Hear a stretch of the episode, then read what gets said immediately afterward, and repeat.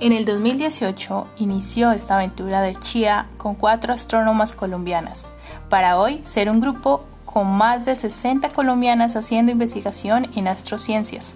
Primero nos tomamos las redes sociales y ahora venimos a hablar de los diferentes temas que nos inquietan aquí en el Chia Cast, el podcast de las astrocientíficas colombianas. Oigan, bienvenidos y bienvenidas a este nuevo espacio de las chías. ¿Por qué digo nuevo? Pues porque ya estamos en Facebook y en Twitter y ahora iniciamos en el mundo del podcast con este primer episodio. Pero un momento, porque no es cualquier podcast, es el Chia Cast, el espacio en donde las chías estaremos conversando de forma muy tranquila mm, mientras nos tomamos un cafecito de temas que son de interés para todos y para todas. Así que empecemos. El día de hoy estamos cuatro chías quienes hablaremos de lo que se celebra hoy, el 11 de febrero. Pero primero permítame presentarlas. Tenemos a Andrea Guzmán, bogotana, estudiante de doctorado en astrofísica de la Universidad de Berna en Suiza.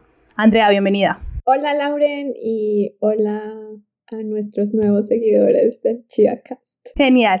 También tenemos a Valentina, a Valentina, perdón, Abril Melgarejo, bogotana y santanderiana de corazón, doctora en astrofísica y cosmología del Laboratorio de Astrofísica de Marsella en Francia. Valentina, bienvenida. Hola a todos, eh, estoy muy honrada aquí, muy feliz de, de, acompañarlos en este, en este nuevo proyecto y bueno, aquí estamos para charlar un rato. Así es. Y también tenemos a Ana Mikler, bogotana, estudiante de doctorado en astrofísica de la Universidad de Bonn en Alemania. Ana, bienvenida. Hola Lauren, hola a todos y a los oyentes también. Eh, muy contenta de estar aquí y bueno, a ver cómo nos va hoy en el primer podcast. Así es. ¿Y quién les habla? Lauren Flor Torres, caleña, doctora en astrofísica de la Universidad de Guanajuato en México. Así que empecemos de una. Entonces, ¿cómo me les va? ¿Cómo les ha ido el día de hoy? Bien, bien, contentos de estar aquí celebrando el, el 11F. Muy bien, exactamente. Ya que lo mencionas, Ana, entonces empecemos con una primera pregunta que sería, como qué tiene especial el 11 de febrero o qué es lo que se celebra? Ana, ¿nos podrías eh, dar un poco de, información acerca de esto? Sí, digamos que el 11 de febrero se celebra el Día Internacional de la Niña y la Mujer en la Ciencia y esto nace como una iniciativa de las Naciones Unidas y de las Naciones Unidas Mujer, como el capítulo Mujer, eh, el cual pues se escoge este día para celebrar y promover eh, la diversidad en la ciencia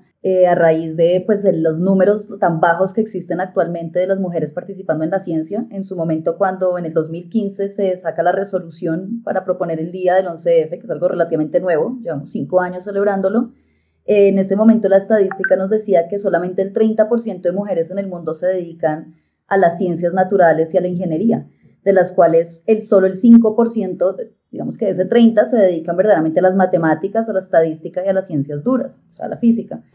Em, y pues esto, esto es como una idea en la cual se ha ido recogiendo mucha gente y muchas asociaciones, entre ellas nosotras Chia, que ahora también lo, lo, lo promovemos y lo utilizamos como un día para, no solo para crear eh, awareness, perdón por la palabra en inglés, pero para, eh, para crear información hacia todos los demás acerca de lo que pasa y las estadísticas, sino también para motivar a la gente joven a que se una a la ciencia, para que aprendan que si hay mujeres en la ciencia, y, el propósito, pues a larga escala de esto, aparte de subir las estadísticas, digamos que las Naciones Unidas tienen un proyecto para un desarrollo sostenible para el 2030, donde se tienen ciertas metas a cumplir. Y una de esas, pues, es la inclusión eh, de niñas a que se quite como ese estereotipo de que los hombres son los únicos que hacen ciencia eh, o que son los pensantes eh, matemáticamente, cosas de este estilo. Pues porque lo que decimos, ¿no? Esto contribuye a la diversidad y a, y a, y a mejor ciencia. Entonces, esta es como la idea del 11F. aquí estamos. Así es. Justamente mencionabas, Ana, que Chia hace parte de esto y hace un año estuvimos allí haciendo algunas actividades. Andrea, ¿nos podrías contar un poquito acerca de esas actividades que estuvimos haciendo? Sí, Laura, pues, ¿qué te cuento? Hace, ¿Qué hicimos hace un año? Eh, estuvimos recolectando algunos perfiles de algunas de las colombianas haciendo investigación en áreas, digamos, de, de las ciencias del espacio compartiéndolo con las personas en nuestras redes sociales, en Facebook, en Twitter. y tuvo muy buena acogida, ¿no? Porque eh, digamos que los estereotipos que tenemos siempre del astrónomo, de manera general del científico, es que es allí el hombre solitario eh, que está haciendo ciencia y que no habla con nadie, etcétera. Y pues yo creo que eso dista mucho de la, de la realidad. Realmente somos un montón de mujeres eh, que nos, digamos, de, nos dedicamos a también investigar sobre el universo, muchas colombianas, más de 80 eh, de lo que sabemos. Y bueno, este es el que, como el tercer año que lo celebramos eh, y estamos muy felices de que este año tenemos un montón de actividades y que ojalá pues este espacio eh, siga en el tiempo para hablar de estas cosas. Así es, esperamos que este podcast de este Cast no sea solamente del 11 de febrero, sino que sean muchos más episodios donde vamos a estar hablando de diferentes temas, ¿cierto, Valentina? Así es, eh, vamos a estar hablando de temas diversos, así como es eh, el universo de Gigante y pues tenemos muchísimas eh, pues ramas de, la, de, las, de las astrociencias para poder hablar y va a ser muy muy emocionante y vamos a tener unas invitadas muy especiales de, de parte de Chia. Entonces, para que las vayan conociendo y para que sepan lo que ellas hacen y tanto en Colombia como fuera del país. Y no solamente eso, también vamos a hablar de, digamos, temas que le pertenecen al área de la equidad de género, cómo vemos los números en Colombia, y tal vez tendremos una sección de lo que callamos los astrónomos y las astrónomas en el mundo. Sería bastante interesante, eso sería más que una taza de café, yo creo que eso es todo un tarro completo de café, un litro completo de café para poder hablar bastante de estos temas. Pero digamos que siguiendo un poquito en esa línea del 11F, hay algunos temas especiales que se han mencionado o que hemos mencionado en algunas, eh, no sé, en algunas publicaciones. Por ejemplo, la publicación que se hizo hace, hace poco, eh, que se está lanzando el día de hoy, creo que se publicaba el día de hoy. Entonces, hay dos temas, o sí, digamos, dos, dos temas interesantes, que es el efecto Matilda y la tubería rota. Andrea, ¿nos podrías comentar, porfa, acerca como de estos, de, estos temas que son bastante interesantes y que encajan muy bien con este tema del 11F? Sí, bueno, de hecho no se llama la tubería rota, sino la tubería con fugas. Y es básicamente, pensemos como en una tubería, ¿no? Donde le metemos agua por uno de los extremos y a medida pues de que va haciendo el curso a través de la tubería empiezan a haber eh, gotas, ¿no? Y el agua que al final pues obtenemos no es la inicial con la que empezamos. Y esto es simplemente una analogía para hablar de las mujeres en la ciencia. Entonces, esa agua es precisamente las mujeres que están empezando en pregrados relacionados con las áreas de STEM, de ciencia, tecnología, ingeniería y matemáticas, y em, que por su paso por la academia, pregrados, maestrías, doctorados, hasta llegar, digamos, a posiciones fijas dentro de las universidades, pues realmente empieza a decrecer eh, drásticamente esos números y pues al final tenemos muy pocas. Y está muy bien documentado que eh, hacia el, digamos, hacia el espacio del pregrado, em, la razón de hombres y de mujeres que se inscriben o que de hecho llegan a terminar la carrera está más o menos balanceado, pero es solamente como al final, digamos, que, eh, como les digo, no hay muchas profesoras en posiciones académicas altas, no son muchas las estudiantes tampoco de doctorado que terminan, y esto es simplemente, bueno, por muchas razones. Uno, porque vivimos en una sociedad como bien patriarcal, que eso después lo podemos hablar, pero que está imponiendo como esos estereotipos de género desde muy temprana edad.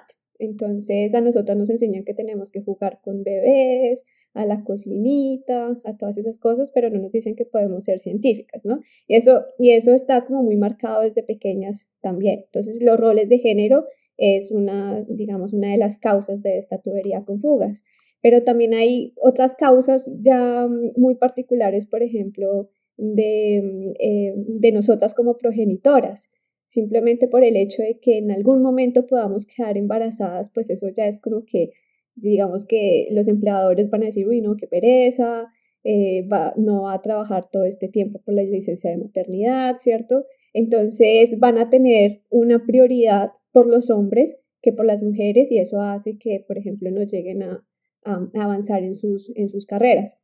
No sé si eh, alguna de ustedes quiera Yo tengo una pregunta, estoy haciendo abogada del diablo y tengo un comentario. Eh, pero bueno, ¿y esto no le pasa a los hombres? O sea, sí, dije abogada del diablo. Eh, yo sé que en astronomía es como uno de cada diez doctorados consigue una posición fija. Entonces, digamos que en astronomía como tal, por naturaleza, ya hay una, una, tubería con fugas. ¿sí? ¿Pasa más en las mujeres? Y, y antes, de, antes de que me respondan, ¿sí? para que no me regañen, digamos que ahí sí es un comentario y es si es verdad, a uno no lo contratan porque uno va a tomar maternidad, pero ni que el papá no fuera a tomar paternidad, o es que él no tiene las mismas responsabilidades. Ahí se los dejo. No, pues en un mundo ideal todos tendríamos las mismas responsabilidades, tanto hombre como mujer, pero eh, realmente la mayoría, digamos, de trabajos incluso de casa o de cuidado, de familia, de padres, de madres, de los hijos, el cuidado como tal de una casa, etcétera, está bien documentado de que recae por lo general en las mujeres, ¿no?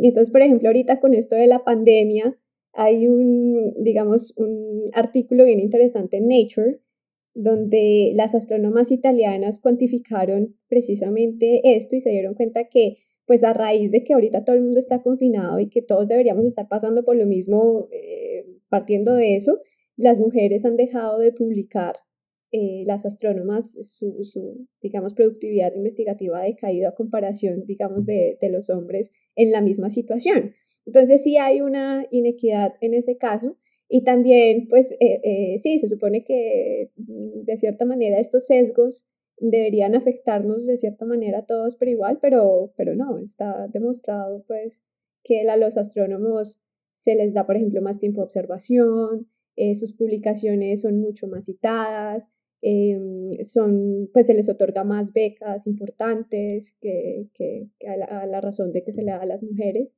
y eso pues tiene una buena componente de, de sesgos implícitos de machismo, etc. Sí, incluso por ahí hay unas cifras interesantes en, en, bueno, ya hablando un poquito de Colombia, ¿no? Unas cifras interesantes como de, de lo que antes era Colciencias y ahora es Minciencias, en donde se ve que cuando son jóvenes investigadores que se les dan becas, eh, ya pasamos a hablar pues ya algo más local, cuando son jóvenes investigadores el porcentaje es casi 50-50, o sea, hay 50 hombres, 50 mujeres por ciento, pero ya cuando pasan a, como tal a un posgrado, a una maestría, la variación en las becas y en el número de, bueno, el porcentaje es bastante. Entonces, digamos que ahí hay detrás como todos esos eh, pequeños detalles, bueno, pequeños no, detalles como los que mencionaba y problemas como los que mencionaba Andrea, ¿no?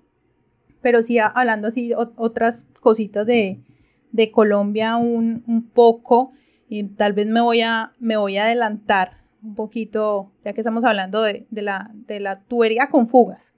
Qué bueno que me corregiste porque yo la tenía como tubería rota. En Colombia, pues la primera la, primera persona que se tituló de un pregrado en astronomía aquí en Colombia fue una mujer, ¿no? Sibeli, en la Universidad de Antioquia, el pregrado en astronomía en la Universidad de Antioquia. Eso fue en el 2016.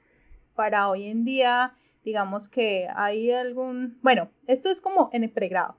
Claro, hay, se han graduado bastantes personas, bueno, no sé qué, tan, qué tanto porcentaje de, se han titulado hasta el momento, pero hablando un poquito de cifras, y estoy aquí justamente como que leyendo un poquito lo que se describió en el artículo, eh, como tal los porcentajes de ocupación entre hombres y mujeres en los cuerpos docentes en las instituciones colombianas, repito, hablando desde la parte de las astrociencias, ahí ya vemos un problema, ¿no? Porque hay muy pocas, por no decir que no hay mujeres como tal en las plazas, o alguien me corrige. Hay solamente dos mujeres eh, que yo conozca así, faculty members, em, una en la Universidad de los Andes y hay otra, eh, porque según los registros tenemos, eh, según la Unión Astronómica Internacional, hay 31 astrónomos adscritos a, a, Colombia, de los cuales solamente tres son mujeres y sabemos que una de ellas está ahorita en la industria, entonces solamente hay dos investigadoras en ejercicio. Y pues esto es eh, realmente preocupante y si lo comparamos con otras cifras en América Latina, o sea, con nuestros vecinos, em, en Argentina son del 40%, en, en México son del 20%. Entonces, em, hay un problema eh, que tenemos en Colombia y también es que eh, no hay laboratorios o institutos que se dediquen a, la investigación. No, tenemos la infraestructura que tienen en nuestros vecinos. Pero pues em, tenemos que empezar a, pensar en, en ambos frentes y en que haya políticas para incentivar la investigación y que, y que las nuevas plazas que se abran tengan una proporción de equidad de género. Sí, incluso eso es muy interesante porque imagínate, o sea, si alguien externo analiza esa situación, pensaría, no, es que de pronto es que no hay mujeres en la ciencia, pero tenemos un, un censo interno de Chía en donde dice que somos más de 60 mujeres eh, trabajando en astrociencias, investigando o estudiando en las áreas de las astrociencias, y les estoy hablando desde pregrado hasta posgrado. ¿Y cuántos astrónomos hombres, digamos, que hay? ¿Tenemos ese dato? ¿O cuántos creemos o ni idea? Uy, yo sí creo que deben, al menos nos deben pasar por un 30%.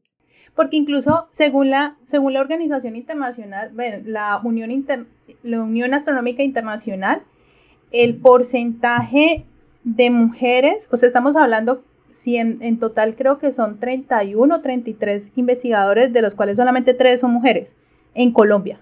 O sea, estamos hablando de, del 9% de, de... Pero también es cierto que, que, esos datos son muy sesgados porque es que ser parte de la unión, pues uno tiene que pagar, tiene que tener un instituto tal y muchos, pues, ¿sabes? Dicen, no, usted está de postdoc, o usted no le vamos a pagar para ser parte de eso. Pero fijo, fijo sabemos que tenemos 23 doctoras en astronomía en Colombia. Eh, incluso si no están adscritas a la Unión Astronómica Internacional, porque pues bueno, eso ya es todo un cuento eh, uno registrar, si no necesariamente todas están adscritas al capítulo de Colombia, sino que hay otras en Chile, en Argentina y en otros países. Pero fijo, sabemos que hay al menos 23 doctoras y yo creo que eso, a comparación del número de doctores en astronomía colombianos, yo creo que sí, sí hay una diferencia considerable. Bueno, y para el que escuche esto y no sepa astronomía, uno se une a la Unión Astronómica, decirlo así, es como el registro internacional de todos los astrónomos que existen porque pues digamos que somos unos 10.000 astrónomos en el mundo, que eso suena mucho, pero eso es poquito en el mundo, entonces es como la forma de mantener el contacto, de pedir dinero, porque pues la astronomía no, no produce su propio dinero, digamos, no vendemos vacunas, eh, no sacamos eh, nuevos productos para las plantas en biologías y cosas de eso. No hacemos horóscopos tampoco. la carta astral no la vendemos, ¿no? Valga la aclaración. Entonces, digamos que esto es la forma como de mantener estadística para el mundo, pues para pedir a los mismos gobiernos y a la Unión Europea y a las fundaciones de ciencia privadas y públicas, mayoritariamente públicas, que, que nos ayuden y nos den dinero, ¿no? Entonces, como la parte importante de esto, para el que no es astrónomo y va pensando, bueno, ¿y esta unión, está para qué sirve, no? Yo quiero ser de abogada del diablo porque me gustó esa dinámica con Ana. Y es, hemos estado aquí hablando de cifras y muchos se preguntarán también, bueno, pero qué, ¿cuál es la necesidad de que seamos 50% y 50%? O sea, no sé, eso es un tema de debate y tal vez nosotras tampoco tengamos la última palabra, pero no sé, ¿quién, quién de ustedes me puede responder? Pues yo creo que es que si la, si la idea es tratar de transmitir un mensaje que la ciencia, digamos en este caso la astronomía, es para todos y para todas, pues qué mejor que también tener un, por, un porcentaje así, ¿no? 50-50. Además que es que en el mundo somos igual, incluso somos más mujeres que hombres. Entonces, ¿de dónde viene esa estadística? Si eso fuera como un ejemplo representativo de la humanidad, pues deberían más mujeres. O sea, porque todos tenemos la misma capacidad, en teoría. Esa es mi versión al menos. Exacto, se está, se está o sea, si, si, si, estamos sesgando y estamos dándole la, la, oportunidad a una parte de la, de la sociedad, pues casi que el 50% de todo el talento humano se está digamos que desperdiciando. Y además en la diversidad está, eh, eh, se, bueno, se propicia eh, el surgimiento de nuevas ideas, de nuevos avances. Entonces, en la diversidad está el placer, no lo olviden. Exactamente. Esto no es una cuña publicitaria para nadie, sino que nos den dinero. Bueno, yo es que yo soy como muy feminista, yo supongo que todas aquí, pero lo que siempre digo, así como el feminismo ayuda a que los hombres también tengan otros espacios tener diversidad en la ciencia también ayuda a que los hombres en la ciencia puedan sentirse más cómodos de dar otras opiniones, de ser diferentes, ¿sí? de que haya comunidad LGBT, por ejemplo, representada. Eh, y yo cuento de un caso muy anecdótico, pero había un, un doctor en, donde yo trabajo, ¿no? americano, y él tuvo su hijo y fue la primera persona en el instituto en pedir todo su tiempo de paternidad, que eran como seis meses que podía pedir. Y le pidieron que volviera a trabajar en algún punto y él decía, listo, yo voy esta semana y trabajo, pero ustedes me pagan una niñera. y la respuesta fue, ¿y su mujer? Y él dijo, no, mi esposa está trabajando, o sea, perdón. Y es también, si nosotros damos equidad, pues también le abrimos esos espacios a que los hombres en el trabajo también puedan tomarse el espacio de paternidad, hacer otras cosas. Entonces es importante para todos. Exacto, todos ganamos. Exactamente. Y otro es el efecto Matilda. Ese, incluso hace poco sacaron un anuncio en, em, en el país. En el país y en... Eh, Era una universidad española, ¿no? Sí, en donde estaban haciendo este movimiento de No More Matilda, Matildas, ¿no? Entonces, este, no sé, ¿hay alguien que quiera comentar un poquito acerca del efecto Matilda? Lauren, tú eres la experta en el efecto Matilda. tú deberías contarnos. Ya que lo dices y lo mencionas. bueno, sí, digamos que eso fue muy interesante porque hace poco hice un video hablando acerca de este efecto Matilda que no me había dado cuenta, sino fue porque estuve investigando un poco y me di cuenta que este efecto se relaciona un poco con algo que se llama el efecto Mateo. El efecto Mateo como tal es el que se refiere, digamos que se refiere cuando un científico muy reconocido recibe más crédito que un investigador comparativamente desconocido. ¿Por qué se relaciona con el efecto Matilda? Resulta que en 1968 Robert Merton dio a conocer el efecto Mateo en la revista Science, pero para poder dar a conocer este efecto Mateo, lo que hizo fue basarse en el trabajo de una joven investigadora que se llama Harriet Zuckerman, en donde ella realizaba la investigación como tal para su tesis doctoral. Entonces, em, ella, lo que hacía ella, o lo que hizo más bien, fue investigar las características de la élite científica, en donde realizó eh, entrevistas a los científicos estadounidenses que habían ganado el premio Nobel, en donde muchos de ellos aceptaron que para poder tener sus grandes investigaciones o los resultados, habían trabajado con jóvenes investigadores, los lo cual había sido realmente importante. Yo creo que todos aquí estamos de acuerdo que los trabajos de muchas personas tienen muchos estudiantes ahí eh, de la mano que son muy importantes para los resultados que se tienen. Pero el problema es que el mérito se les daba solamente a los investigadores reconocidos y no a los jóvenes. Entonces, ¿qué pasó? En el, en el 1965, Harriet eh, lo que hizo fue, eh, pues, fue, fue muy importante para la publicación de Merton. Pero resulta que el crédito como tal de la investigación se le dio a Merton y a, Harriet solamente aparecía como pie de página. Entonces, 25 eh, años más tarde, estamos hablando de 1993, la historiadora de ciencia Margaret Rossiter hizo uso de lo que, digamos, del tipo como de, efecto, del efecto Mateo, para mencionar que había otra problemática y era el olvido consciente y sistemático que habían sufrido las aportaciones de las mujeres científicas e investigadoras, haciendo honor al nombre de Harriet Zuckerman y la activista del, en pro de los derechos eh, Matilda Jocelyn, quien fue la primera en que, en que mencionó esto. Entonces, desde ese, desde ese momento se habla del efecto Mateo, Matilda, perdón, del efecto Matilda como ese eh, olvido que se tiene por las investigaciones o por los aportes de las mujeres científicas y de las investigadoras. Entonces, pues no solamente eso, sino la discriminación que se sufre por, eh, eh, para las mujeres respecto, cuando, también, o sea, cuando se habla de, de, sus investigaciones o sus aportaciones, y no solamente estamos hablando en la parte de la ciencia, sino en muchas otras áreas. Entonces, esto es más o menos lo que, lo que menciona el efecto Matilda. Claro, pero esto da para un segundo capítulo, porque es que, digamos, historias de astrónomas de las cuales los astrónomos se han apropiado, digamos, sus investigaciones, hay muchas y hay para cortar eh, tela en ese sentido, pero sí, lo que dice Laura es verdad, es algo sistemático, en especial, digamos, a finales de, que del siglo XVIII, principios del XIX, cuando la mujer ni siquiera podía ir a la universidad Y cuando por fin pudo ir y más o menos trabajar, pues tenían que tener como un tutor, ¿no? Como para que ellos fueran los voceros para, para hablar. Pero sí, eso puede ser un tema interesante para el próximo podcast. Sí.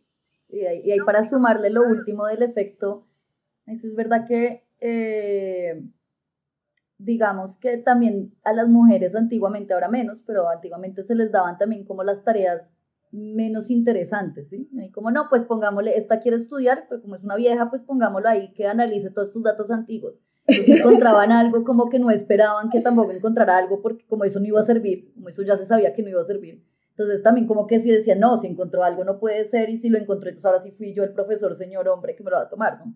Entonces había como un poco también de eso de no le vamos a creer lo que encuentre, porque, porque como ya le habíamos dejado la tarea que sabíamos que no servía, en cierta forma. Como vayan y analicen placas de estrellas y al final, sí. Sí, pues ahí está el caso de las computadoras de Harvard, ¿no? Sí. Que, eh, que, seguramente va a ser el segundo tema del ChiaCast. Por favor, estén muy pendientes de los siguientes episodios del ChiaCast, porque van a estar de unos temas, mejor dicho, dentro de café. Lo que callamos las astrónomas. Bueno, y hablando de, de, de todos estos temas candentes de equidad de género, pues deben haber estrategias para solución. Entonces, no sé ustedes qué piensan de, de las cuotas de género y por qué está tan demonizado ese tema. Eh, claro, pues es yo creo que es, es, una, es, una, es una estrategia pues válida y necesita estudio.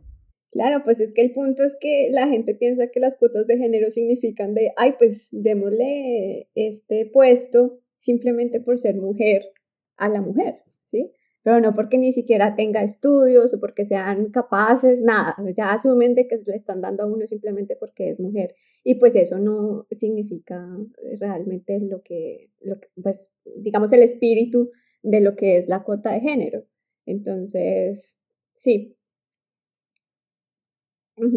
Sí, claro, es, igual, es igual una estrategia temporal porque pues eh, venimos arrastrando un bagaje eh, en el que no teníamos participación y poco a poco hemos ido ganando unos espacios, pero eh, para dar un salto de verdad de generación a generación y que en un momento ya estemos equilibrados, hay que utilizar este tipo de estrategias, pero son temporales, o sea, no es algo que se debe perpetrar, por supuesto. Claro, y lo otro también es que e, el punto de las cuotas de género, lo que tú dices, o sea, e, e, realmente el género no debería tener nada que ver con la ciencia, ¿sí? Y todo, precisamente estas iniciativas lo que tienden es a que en algún momento esto deje de ser relevante porque todos tuvimos acceso de manera equitativa a las oportunidades, a la educación, eh, a becas, que la brecha salarial también se haya cerrado y entonces hasta ese punto realmente tenemos que, pues ya, podemos movernos mucho más allá y enfocarnos como realmente en otras cosas. Pero pues hasta que eso no pasa, yo al menos sí abogo de que las cuotas de género en la academia deben existir.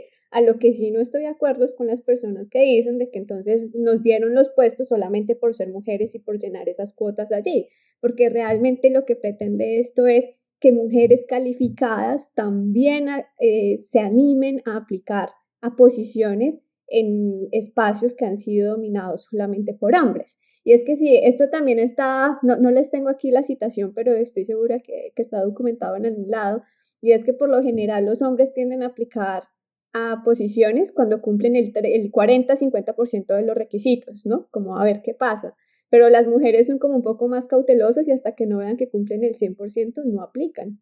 Entonces, y son mujeres que tienen muy buena... Y que hay las mujeres, o sea, no es que digamos que tuvo que poner una mujer, ¿no? Es que igual hay los candidatos y hay un, pool, una piscina muy grande de selección y, y, seguro que hay, encuentra usted la persona mujer que cumpla todo lo que quiere. Claro. Y además, una cosa muy importante, cuando dice cómo le daremos prioridad a la aplicación de la mujer, pues es que a quien, nos consta que por la condición de hombres de los investigadores no se les ha dado prioridad. Y eso es exactamente lo que pasa, ¿no? Es como, sí, pero lo que decíamos al principio, qué pereza esta vieja se va a embarazar, entonces no va a producir, pues démosle el puesto al hombre. Y es como eh, si se tienen las mismas hojas de vida, pero lo, exactamente las mismas hojas de vida, estoy hablando, pero línea por línea, y que el uno es hombre y el otro es mujer, siempre se le da prioridad al hombre. Entonces ahorita lo que queremos es reversar un poco, es como sean conscientes de sus sesgos, ¿no? Y, pues bueno, evalúen también al aplicante mujer. De, de, todas maneras las cuotas son un poco inútiles y digamos que las contratan y al final no quieren escuchar o no quieren aceptar esa diversidad, ¿no? O sea, si la tienen como el token de tenemos la mujer, la contratamos, pero la vamos a ignorar todo lo que va a decir porque no, porque no pertenece a nuestro grupo. Entonces, es como solo, no es solo la cuota, ¿no? Tiene que tener, no es, tiene que tener un trabajo detrás de eso para que cada institución acepte esa diversidad y ese aporte que van a traer, ¿no? Sí.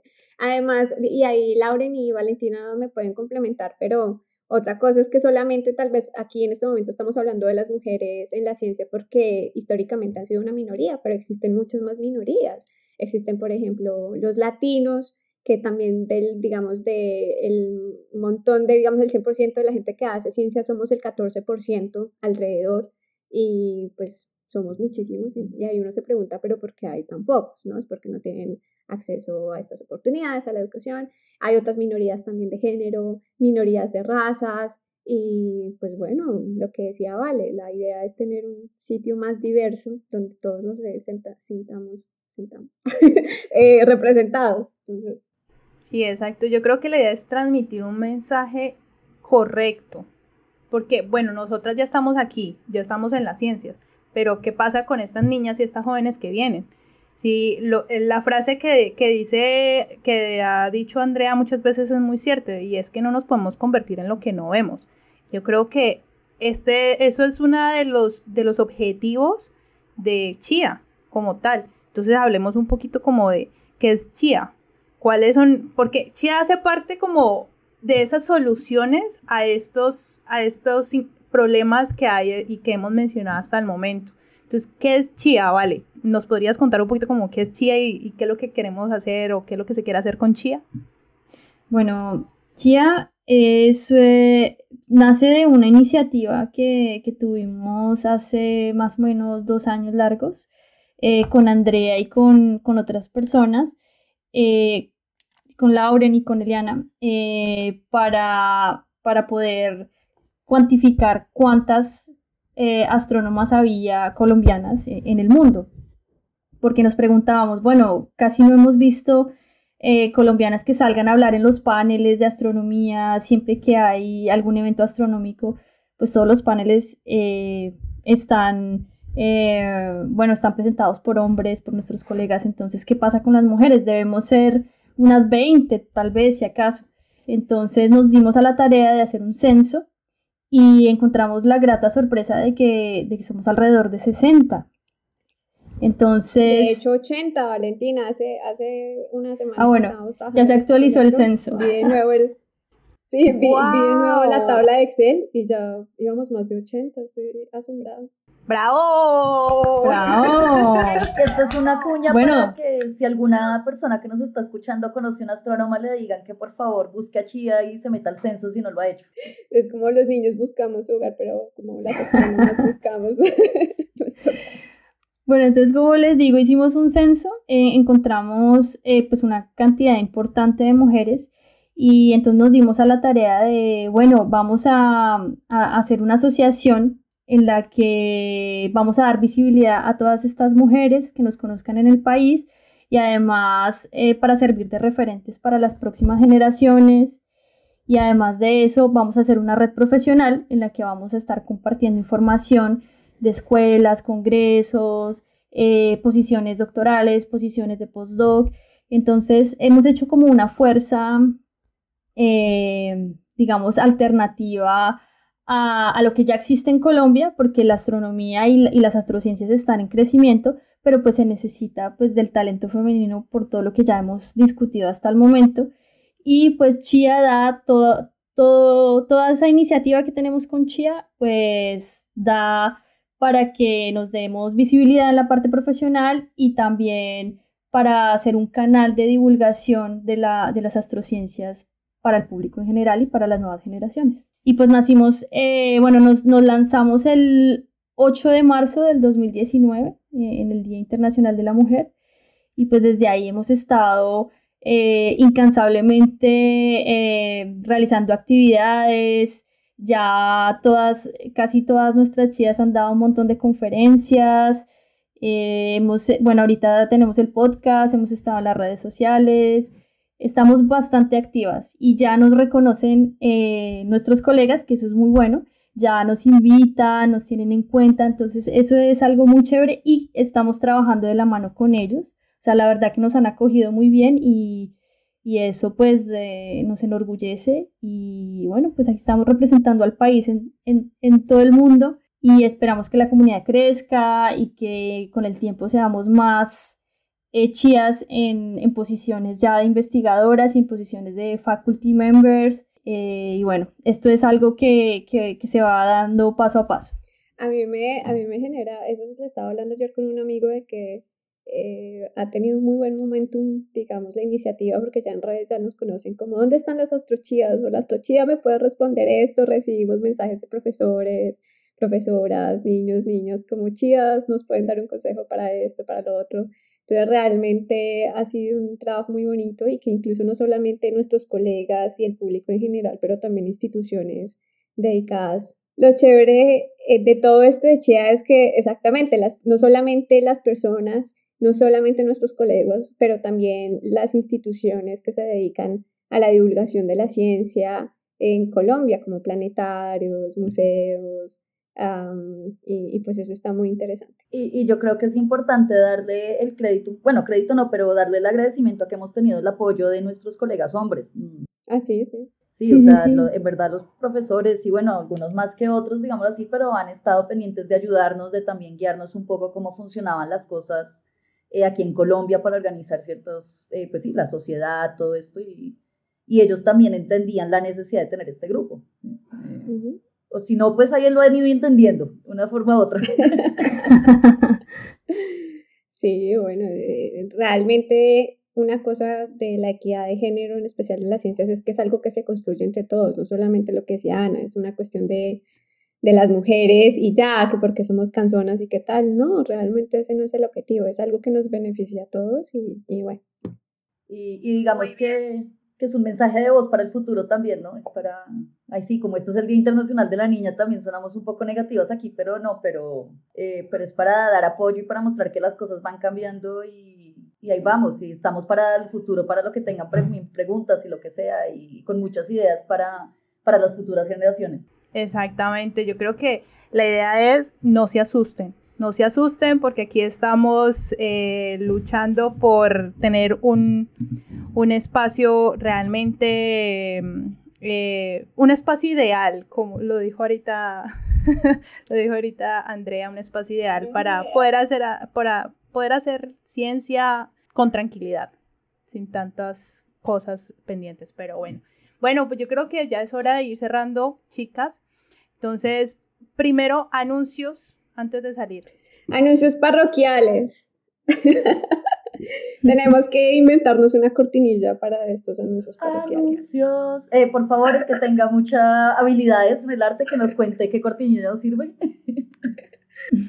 El anuncio parroquial, el 13 de febrero a las, que a las 2 de la tarde vamos a tener un evento junto con el Planetario de Bogotá, el Hora de Colombia, ¿sí? con el planetario La Sergio Arboleda eh, y el Observatorio Astronómico Nacional, que es un, es un evento que lideramos CHIA y se llama, eh, ¿cómo se llama? Universos multidiversos, la luz vista por nuestras astrónomas. Entonces, básicamente vamos a hacer un recorrido por el espectro electromagnético de la luz y eh, tenemos una chía en cada una de estas partes del espectro, que es una experta en, en o, su parte de su investigación recae en este espectro y nos va a contar un poquito de qué es eso, en qué trabaja, etcétera. Entonces ahí los vamos a estar acompañando en una mini maratón eh, el sábado 13 de febrero, 2 de la tarde, hora de Colombia. Pero eso es una mini maratón con toda, con todas las de la ley, porque nos fuimos con unas instituciones geniales y van a venir otros eventos con otras instituciones nacionales y por qué no pensemos en instituciones internacionales en donde vamos a estar haciendo estos eventos que yo creo que son muy importantes para poder que las, las niñas y las jóvenes puedan ver, o sea, esto, estos estas personas, estos modelos a seguir. Entonces, realmente súper invitados, por favor, en la agenda, en dos días van a estar desde las 2 de la tarde, preparen su cafecito, su juguito, lo que quieran, y nos sentamos pues a ver las, a las chías hablando sobre el universo. Y digamos que entre, entre medias de las charlas, para que no se aburran, les tenemos ahí unos tips para, para entender mejor por qué las mujeres tenemos que estar en la ciencia. Súper corticos, pero ahí les tenemos el dato también. El otro, el otro aviso parroquial es que el 11 de febrero, em, varias de nosotras, o sea, hoy, eso, eh, varias de nosotras em, escribimos un artículo para una revista digital de divulgación científica sobre eh, los retos y las experiencias de las mujeres astrónomas en Colombia. Entonces, pues ahí también muy pendientes para que lo lean y seguramente lo estaremos ahí poniendo en nuestras redes sociales, arroba astrochia y arroba astrochiacol en Facebook. Y no sé si cada una quiere decir sus redes sociales, pues si quieren que la sigan o no. Bueno, pues en mi caso, en Twitter estoy como arroba lauren-flor y en Facebook laurenflor, así me encuentran. Entonces ya saben, pero vayan a las redes de Chia, como las, las que mencionó Andrea. Por favor, van a seguirnos y estén súper pendientes porque van a ver cosas interesantes, ¿cierto, Valentina? Claro que sí. Casi todos los días estamos publicando eh, artículos de actualidad astronómica y trabajos de mujeres, eh, no solamente en Colombia, sino en toda Latinoamérica. Y bueno, ahí sigan pendientes que estamos muy, muy activas y también, eh, por favor, si tienen alguna duda, eh, si tienen alguna actividad en colegios, universidades, nos pueden contactar también. Estamos abiertas. Sí, y el 11 de justamente hoy pero no solamente hoy, sino durante todo el mes de febrero vamos a estar haciendo unas cosas súper, unos, una infografía súper interesante, ¿cierto Valentina? Sobre, sobre las chías. Cuéntanos un poquito más acerca de estas infografías que yo creo que es muy importante mencionarlo. Bueno, eh, en realidad la que, la que ha trabajado más en eso eres tú, pero eh, bueno, este, sí, vamos a tener los perfiles de todas las chías, eh, vamos a tener eh, la fotografía de cada una de las astrocientíficas con su perfil, un resumen. Entonces así ustedes pueden ver cada una en qué trabaja y asimismo eh, cómo las pueden contactar por si están interesados pues en cada uno de los temas. Exacto. Bueno, y también vamos a estar en un espacio súper importante, por favor, Ana, coméntanos, porque yo creo que todas se me erizó la piel y todo. se me, me ericé, como dice un personaje por ahí, me ericé. Entonces, por favor, Ana, cuéntanos un poco para que todos nos ericemos mientras estamos escuchando este podcast digamos que, para cerrar estamos muy muy contentas porque hemos logrado tener una colaboración pues con el espectador. Eh, hemos, el espectador nos ha sacado perfiles de las astrónomas y tal, pero ahorita a finales de mes eh, viene como una nota muy anecdótica contando desde las experiencias de varias astrónomas, eh, que ser astrónoma, no solo en que investigan, digamos que las infografías son más acerca de qué hacen su ciencia, perfiles desde profesoras hasta pregrado, pero a finales de febrero tenemos una nota con las igualadas y el espectador y estamos muy, muy emocionadas de tenerlas con ellas. Eh, Súper. una colaboración larga, pero ahí vamos. Y, y, pues la idea es eso, es hablar un poco de, las de las anécdotas, entonces para que se las escuchen, escuchen la parte divertida, la parte a veces también dura de la astronomía, pero, pero con una cara muy humana y con una perspectiva también eh, pidiéndole a los medios que también nos ayuden a promover la, la, igualdad de género dentro de la ciencia. Y esto salió, digamos que un poco a raíz de, siempre dicen, eh, el muchacho va a estudiar tal, pero la niña es muy bonita y estudió mucho, ¿no? Y entonces ella sale desfilando allá porque se ganó el premio tal, pero el otro, el chico sí sale escribiendo fórmulas matemáticas, yo qué sé, entonces digamos que con ellas estamos abordando un poco ese tema y abordando pues experiencias de las astrónomas, entonces estén pendientes, que, que sí, que ahí se viene también con motivo del 11F. Bueno, aquí ya, aquí ya salió el tercer tema del otro podcast. ¿Cómo hablan los medios o cómo abordan los medios las noticias sobre, sobre las científicas, ¿no? A comparación, eso va a ser, podemos hacer un análisis ahí bien, bien interesante. Oiga, sí, por favor, dejen, eh, vayan a las redes sociales, vuelvo y les repito, busquen en Twitter estamos arroba astrochia y en Facebook estamos arroba astrochiacol vayan y por favor nos escriben un mensajito o si ven que estamos haciendo alguna encuesta de qué temas les gustaría que habláramos en, el ChiaCast por favor colóquenlo ahí y vamos a estar haciendo una lista para que hablemos de esos diferentes temas que yo creo que son muy importantes para todas y para todos, como ya lo veníamos mencionando. Entonces, sí, lo que decía Lauren, para cerrar, entonces, eh, Twitter, Lauren, arroba Lauren, raya el piso, flor. Eh, a mí me pueden seguir como arroba astroandrea, a Valentina. A mí me pueden seguir como arroba estrellabril16 con una sola entre estrella y abril, ¿ok? Y vamos a convencer a Ana de que abra Twitter. Ya voy en Instagram. A mí me pueden encontrar como a Mikler en Instagram. Ahí voy, ahí voy. Ah, sí, a Mikler. Por favor, motivemos a Ana con sus comentarios. Por favor, Ana, abre una cuenta en Twitter. Llegamos a 20 comentarios, abro la cuenta en Twitter. Vean que no pido mucho. listo. Ah, listo, listo. Te va a tocar que abrir en todas las redes sociales, yo creo. bueno, muchísimas gracias a todos. Yo creo que esto ha sido eh, un eh, episodio de lanzamiento muy con un tema muy importante y que esperamos que no sea el primero y el último, sino que sean muchísimos más episodios. Por favor, sigan las redes sociales, dejen sus comentarios si les gustó este y nos vemos en este episodio y nos vemos en el siguiente episodio de Chia Cast. Chicas, muchas gracias por haber estado aquí y pues nos vemos en el siguiente episodio.